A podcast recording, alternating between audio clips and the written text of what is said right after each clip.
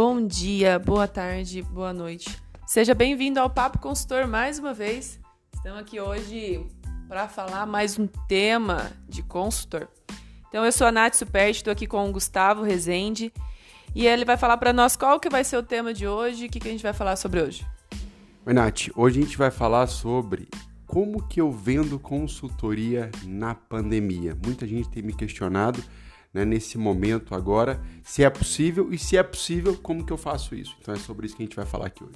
Ótimo. Em síntese também, não podemos trazer esse tema não só para como vender numa pandemia que nós estamos hoje no século 21, 2020, aí lidando com toda essa pandemia, mas como vender em tempos de crise, né? Porque se a gente olhar para o mundo hoje, a gente historicamente, o mundo que é mundo, ele já teve muitas crises, né?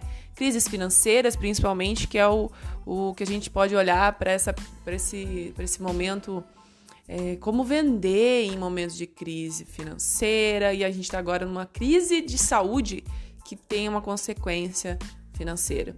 Então, Gustavo, o, a palavra é toda sua e vamos ver o que, que sai dessa cachola hoje.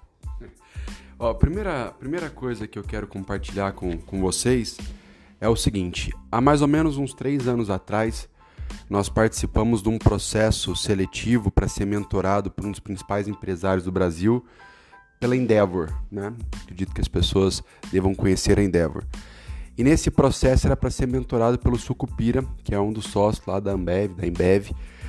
E teve algo que aconteceu ali, que é o primeiro ponto que eu preciso ter de clareza quando eu falo de vendas numa pandemia ou numa crise econômica, financeira, numa bolha, seja o que for, numa guerra, onde eu quero chegar. A gente estava participando dessa entrevista, desse processo, e a pessoa fez uma pergunta para nós que foi o seguinte: olha, como é que está aí no teu negócio? Isso era mais ou menos antes de 2014, 2015. A, gente tava, a empresa estava completando 2015, a empresa estava completando um ano. A gente falou: a gente está indo muito bem, né? Nós estamos crescendo, a empresa está indo bem.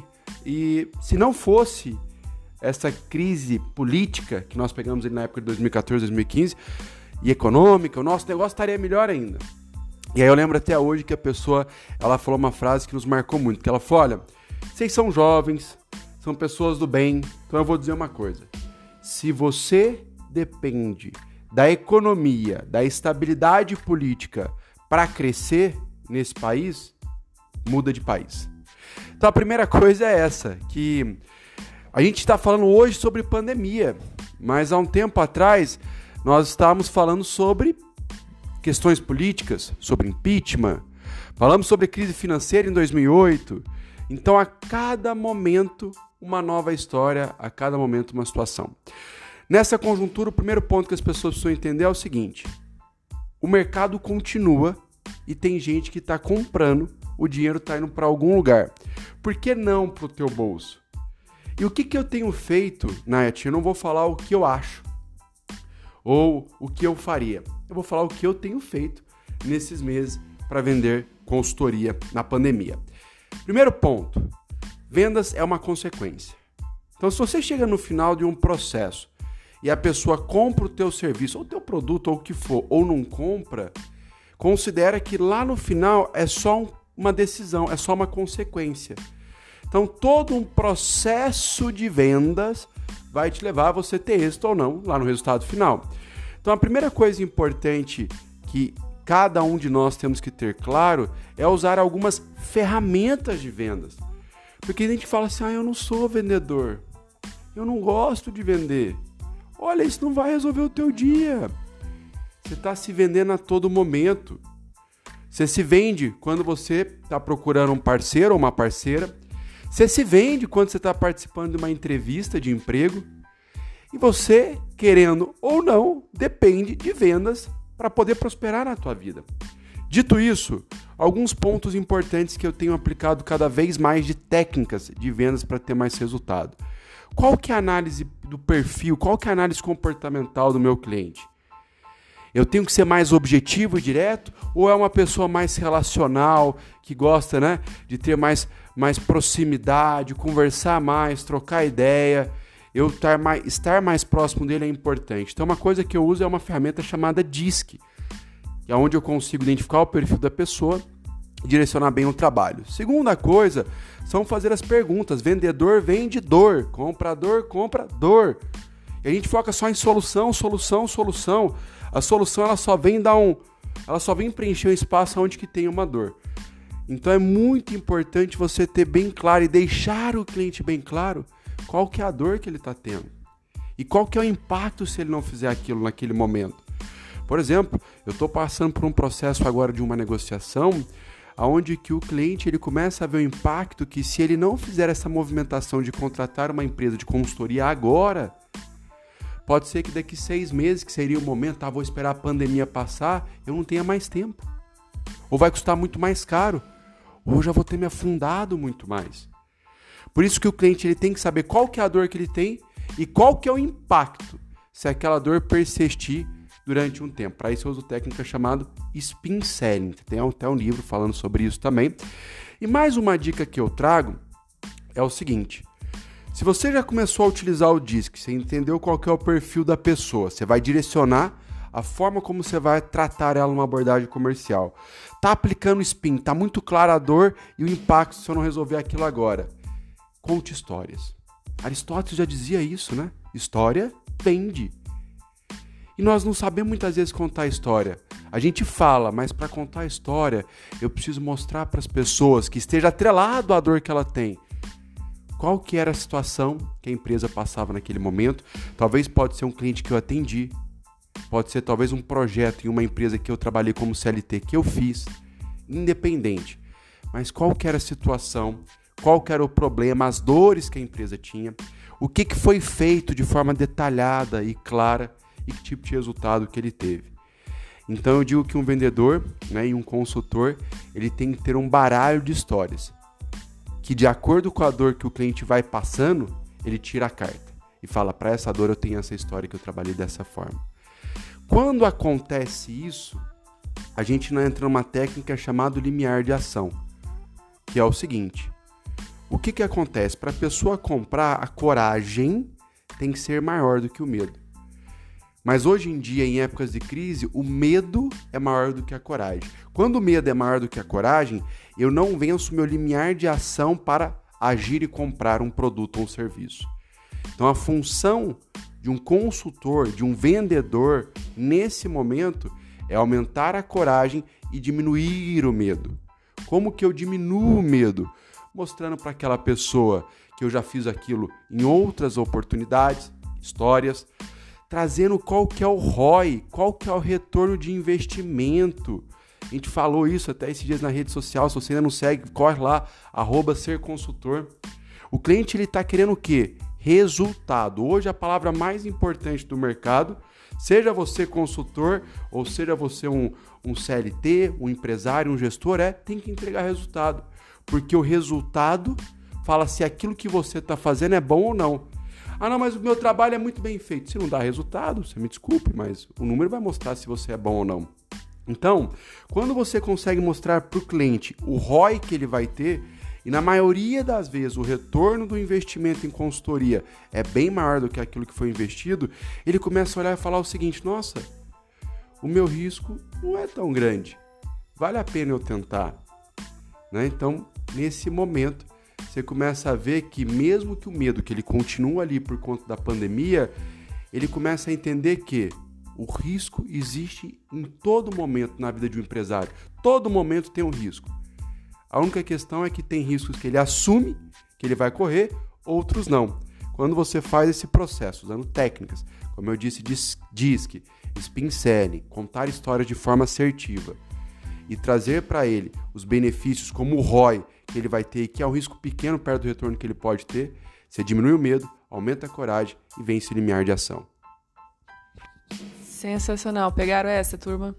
Então, seguinte, o que eu tava pensando aqui ouvindo você falar é se olhar você olhar para a história em todas as crises que nós já tivemos e as pessoas que cresceram nas crises. A gente tem muito, a gente chama de unicórnios aí, né? Startups que cresceram na crise. É, principalmente na crise americana, financeira. E o que estava ali? Então, uma dica que eu puder dar aqui da, da minha parte é, como dizem, eu aprendi isso na escola, né? Nada se cria, tudo se copia. Então, o que, que você pode copiar daquelas pessoas, mas em, em síntese até de personalidade. Eu traria algo aqui. O que está faltando em você que faria uma real diferença? Que se estivesse ali você venderia até é, areia no deserto, né? Até você compraria. Até você compraria. Então, o que, que faz você hoje? Eu acho que Primeiro, acho que é o produto, olhar todas essas técnicas que o Gustavo trouxe, tem técnicas de vendas, várias técnicas que você realmente faz faz sentido você ter elas para ter um resultado. Mas antes de ter a técnica também, eu acho que é quem você tem sido. Se você tem sido igual a gente no episódio anterior nós falamos sobre coragem, né? Então, coragem que é não só para o seu cliente, mas para você também. Então, se você ainda não ouviu o episódio anterior, vai lá, Escuta esse, esse episódio, dá coragem, vai fazer muito sentido para você sobre isso. E a partir disso, você olha e fala: quem eu tenho sido? Será que você tem sido medroso também em arriscar? É, será que você tem se arriscado? O que, o que aquelas pessoas, quando elas tiveram em crise, elas expandiram e hoje são potências de empresas e venderam até areia no deserto, né? Então, olha para as personalidades delas, o quem elas têm sido. Então essa é a minha dica. Olha o padrão de comportamento delas, copie o que elas fizeram de certo, não copie o que elas fizeram de errado. É, aprenda com os erros deles e faça acontecer, porque no final, na, a minha dica é tudo depende de você também. Então basta você é, sair fora da caixinha e procurar soluções onde que ninguém está vendo. E olha que interessante. Olha que interessante que você acabou de falar. Quem entra em campo com medo já é um derrotado. Tem uma frase que diz, né? Quem entra em campo com medo já é um derrotado. E eu vejo que hoje, muitas das pessoas até que participam do projeto Ser Consultor, onde a gente forma consultores empresariais, o principal motivo dessas pessoas não venderem é que elas já entram no espaço achando que o cliente não vai comprar. E aí aquilo que você pensa, você cria. Então algo importante aqui é não desista antes de ouvir três nãos. Você vai ouvir. Nós estamos num momento onde o não é quase que uma resposta natural das pessoas. Tipo, eu quero. Não. Porque eu tenho que pagar isso, eu tenho que resolver aquilo, não sei se eu vou ter dinheiro. Então, não se tornou algo natural, ainda mais nesse momento. E olha que interessante. A última consultoria que eu fechei, agora recentemente, a empresa no que eu liguei, eu tinha certeza que ela ia fechar de primeira, uma empresa da área de estética. Perfil da pessoa, um é a mulher, é perfil D, e o outro é um perfil DI e D. Então ela direto e resultado. Ele ele quer resultado, mas ele é importante a parte relacional. Quando eu liguei para fazer o retorno, ele falou: "Gustavo, a gente adorou, a gente vai fazer, mas não agora". Isso é uma coisa que muita gente está ouvindo nesse momento, que é a pessoa fala: "Olha, eu quero isso, mas eu preciso deixar ver as coisas como é que vai acontecer, me dá um mês, deixa melhorar. Normalmente o que, que os consultores aqui fazem?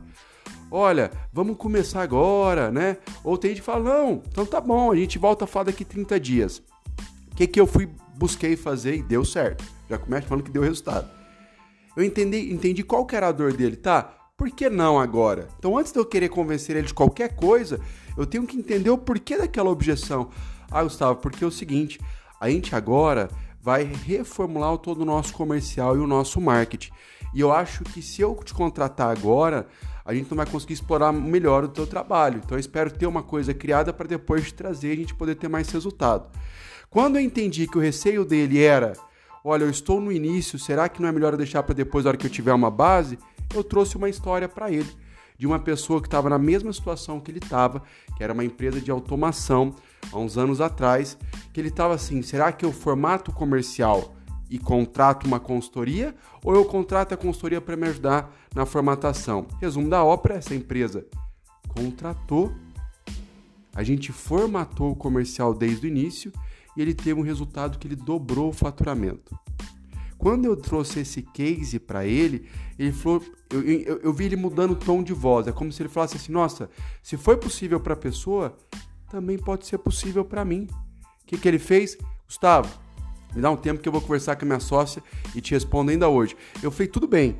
E até para facilitar, eu vou te passar o contato da pessoa também, que é esse cliente, pelo WhatsApp. Se você quiser trocar uma ideia e ver como que foi a experiência para ele, Resumo da ópera, no final do dia ele me ligou e falou: Olha, podemos começar. Conseguimos começar essa semana? Eu falei: Olha, para quem queria começar lá na frente, está querendo começar agora. Por quê? Eu me preparei estar disposto a ouvir um não.